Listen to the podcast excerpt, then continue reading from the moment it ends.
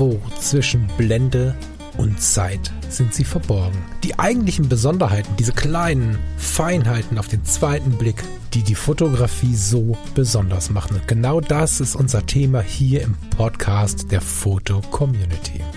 Ich möchte dich einladen, gemeinsam mit uns auf die Reise zu gehen. Auf die Reise durch die spannende Welt der Fotografie. Das war nicht in die Sendung. Auch nicht aus Spaß. Na gut. Wunderschönen guten Morgen, Falk. Hallo.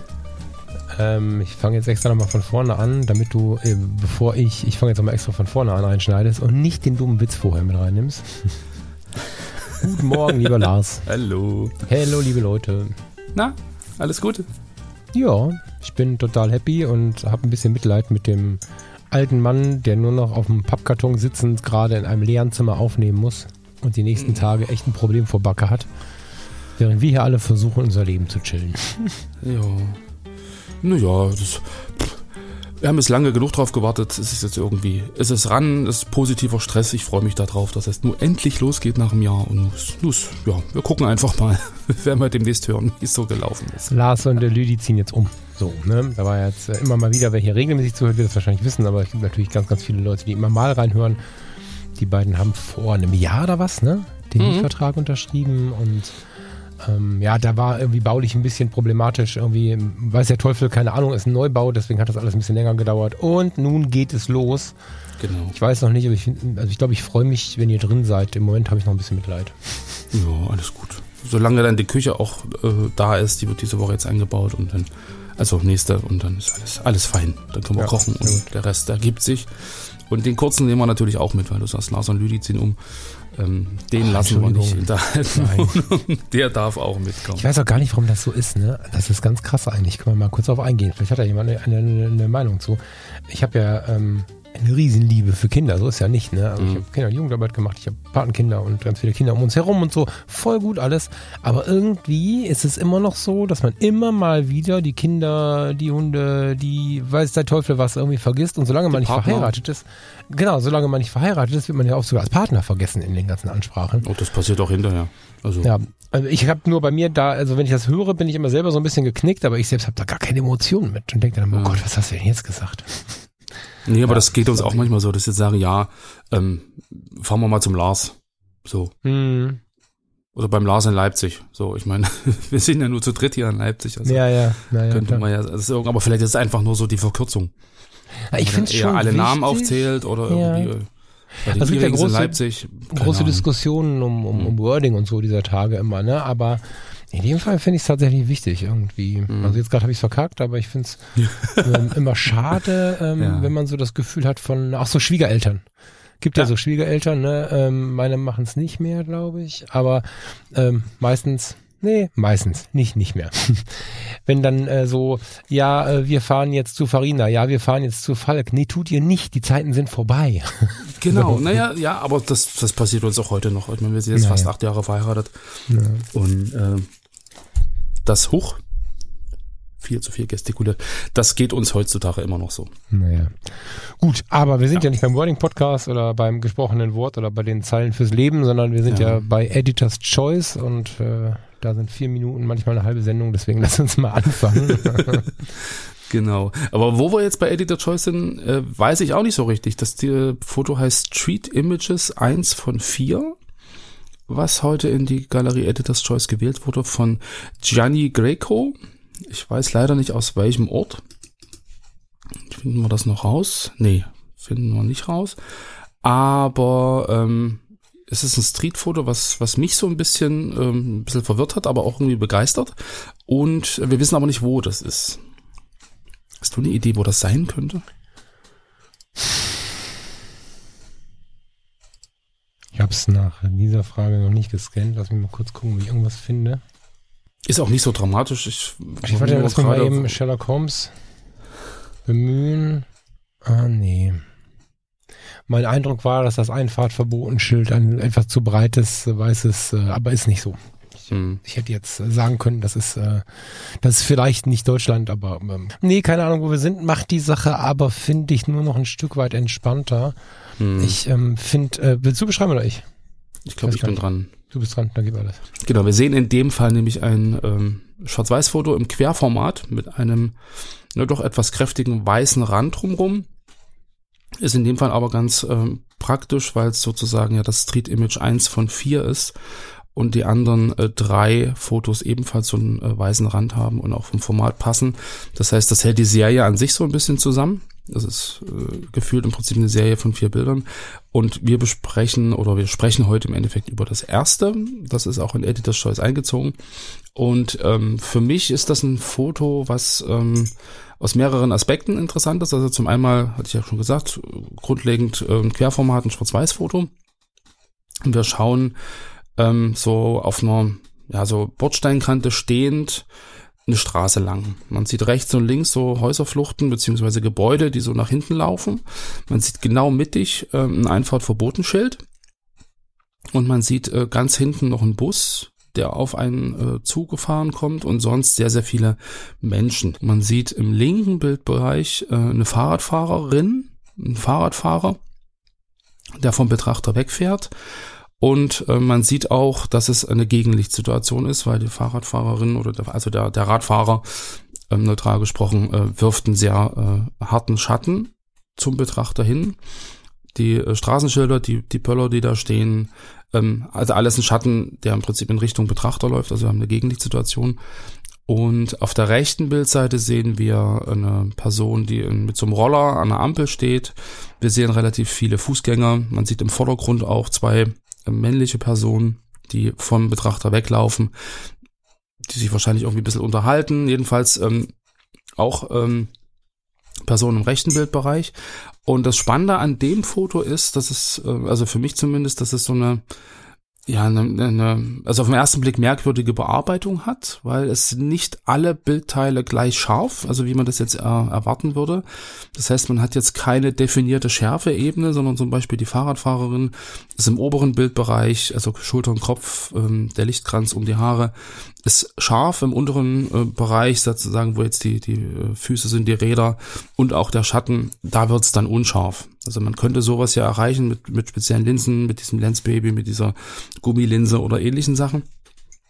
Aber dass jetzt wirklich so punktuell so Bereiche scharf sind und drumherum im Prinzip nicht, das ist dann irgendwie wahrscheinlich eine Frage der Nachbearbeitung, ist aber äh, nicht, nicht wirklich relevant und man sieht sozusagen im linken, also für mich ist das Bild in zwei Hälften geteilt. Ja, das, also links von dem Stoppschild haben wir ein ja äh, eher grafischen Bildteil. Also gerade die Fahrradfahrerin ist tiefschwarz als Silhouette sichtbar.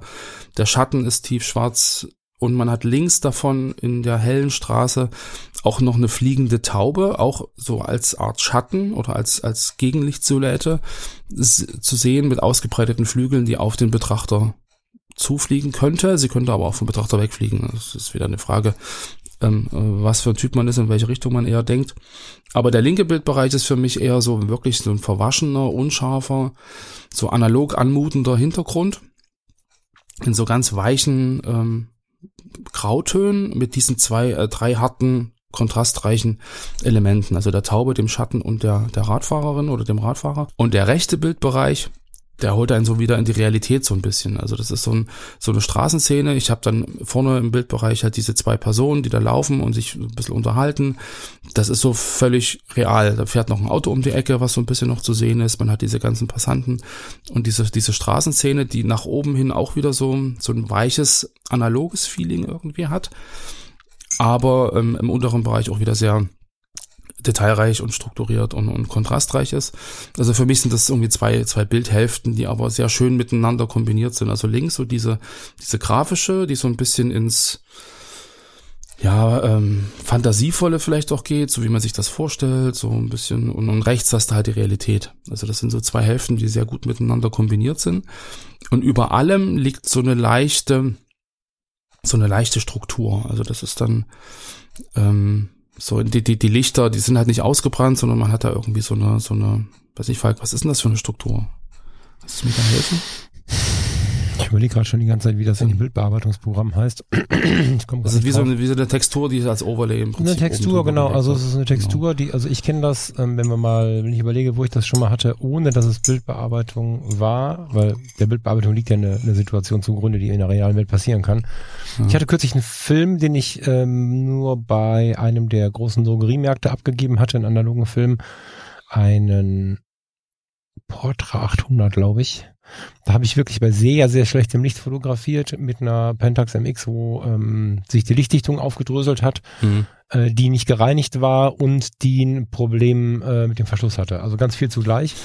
Ähm, da ist am Ende dann so eine Textur drüber gewesen, die so ähnlich aussah. Ob das mhm. jetzt irgendwie das Ölige war, was bei der MX irgendwie im Getriebe war und dann auf den Film geschmiert hat, ob das der Drogeriedienstleister verkackt hat bei der Entwicklung, keine Ahnung, da müssen wir einen Analog-Profi fragen, aber ähm, es, es, riecht ein bisschen nach Entwicklung oder Ausbelichtung. Ja. Ähm, aber da müssen wir jemand anders fragen. Also zumal solche, solche Kratzer vom Filmtransport ja eigentlich von links nach rechts oder rechts nach links gehen und nicht wie unten bei der Taube und bei dem Frauenschatten von oben nach unten. Aber wir wollen hier nicht Pixelpeeling ja. machen. Es wirkt nämlich einfach nur wie ein netter Störer. Also wir ja. haben ein Korn, genau. ne? Wir haben Korn. Das bringt wir, Atmosphäre so ein bisschen. Ne? Genau. Also wir haben eh ein Korn was wir da vermuten dürfen, mhm. zumindest. Und äh, das ist allerdings ein bisschen in die Unschärfe gezogen. Auch das wäre wieder Pixel Peeping. Das heißt wahrscheinlich war erst das Korn und dann ist die Textur drüber gelegt worden.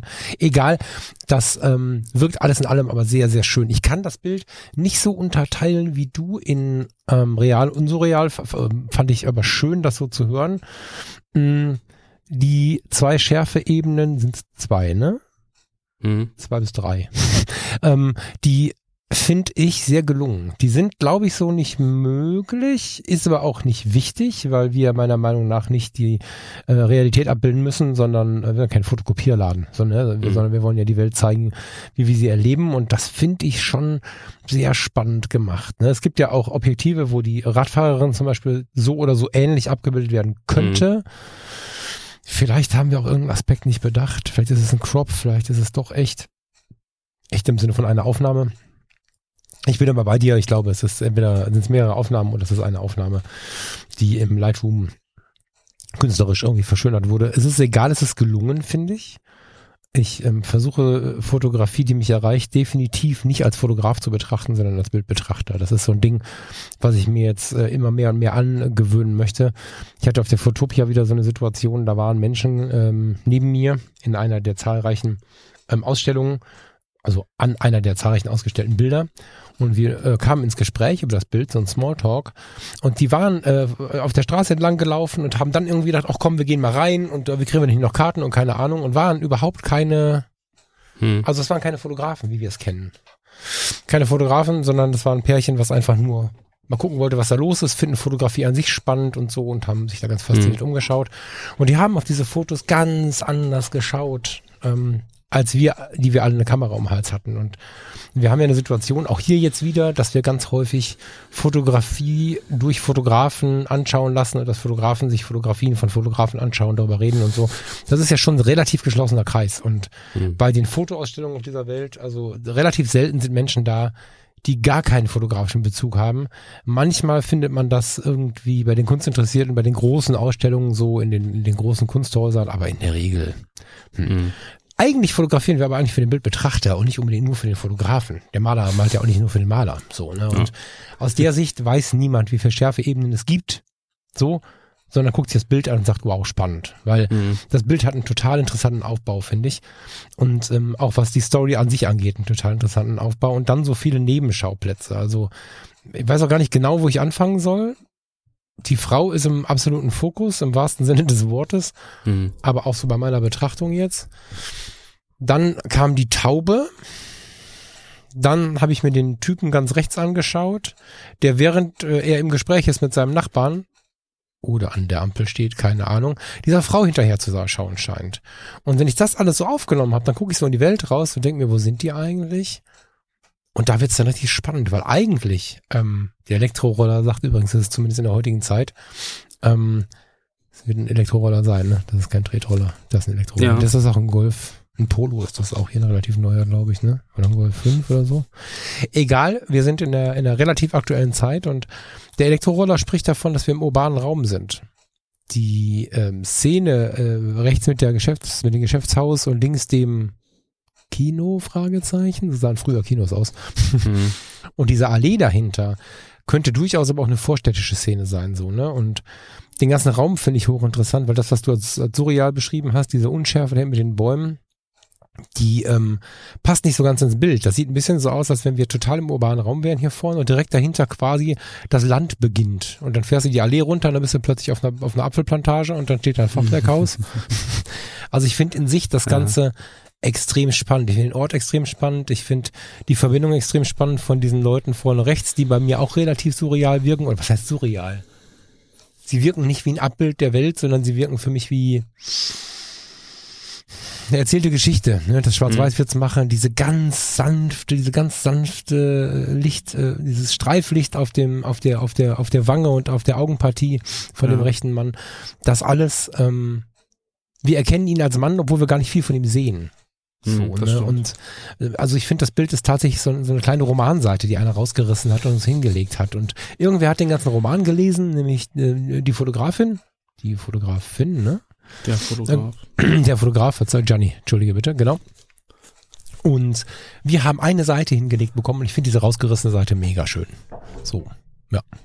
Und es zeigt wieder, wie frei man als äh, Fotografin oder Fotograf agieren kann mit Blick auf mhm. diese Schärfeebenen. Also vielleicht gibt es ein, eine Möglichkeit, wie man das macht, fotografisch.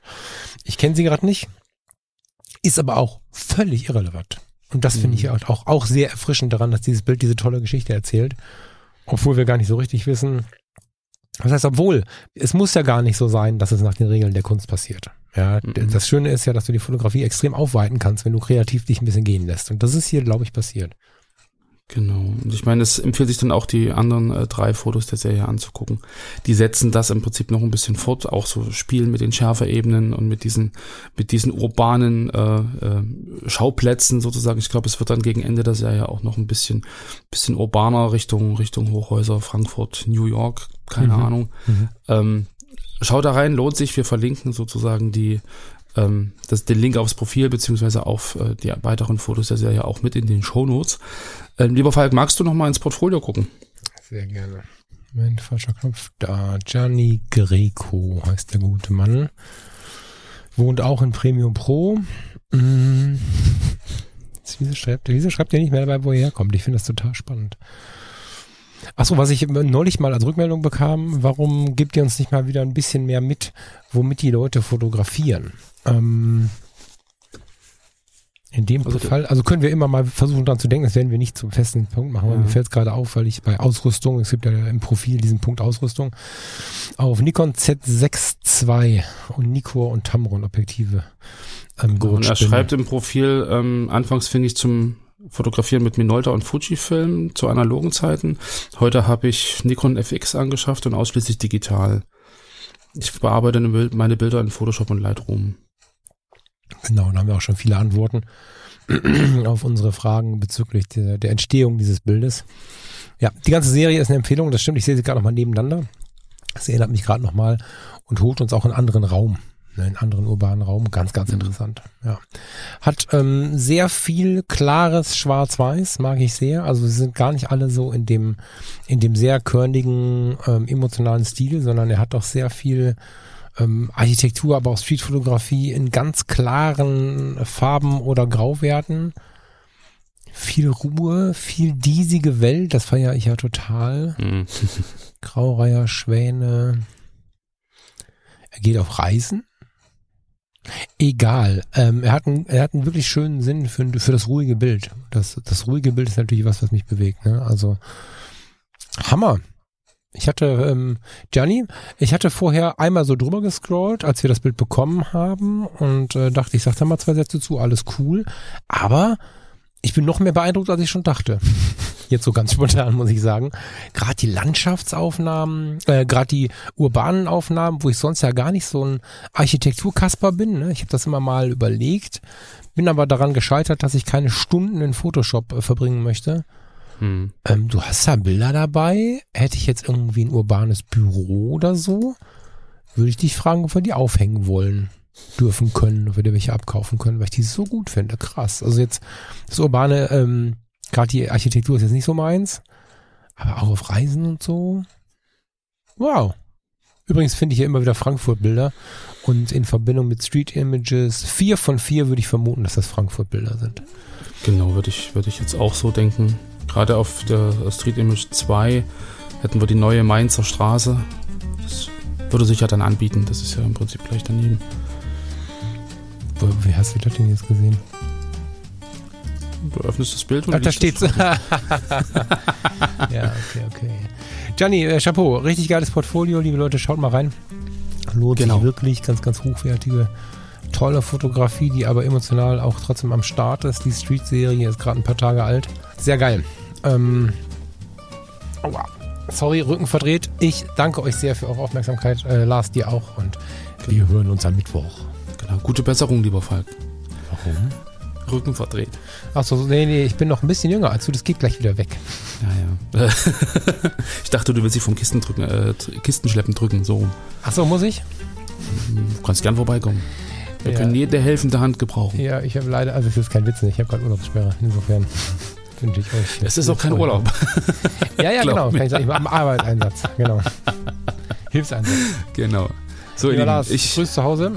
ich hole das Klebeband wieder raus und das, die, die Pappe und pack weiter. Und ihr Lieben, äh, habt entspannten Sonntag, genießt die Bilder und wir hören uns dann äh, ja, am Mittwoch wieder, hoffentlich.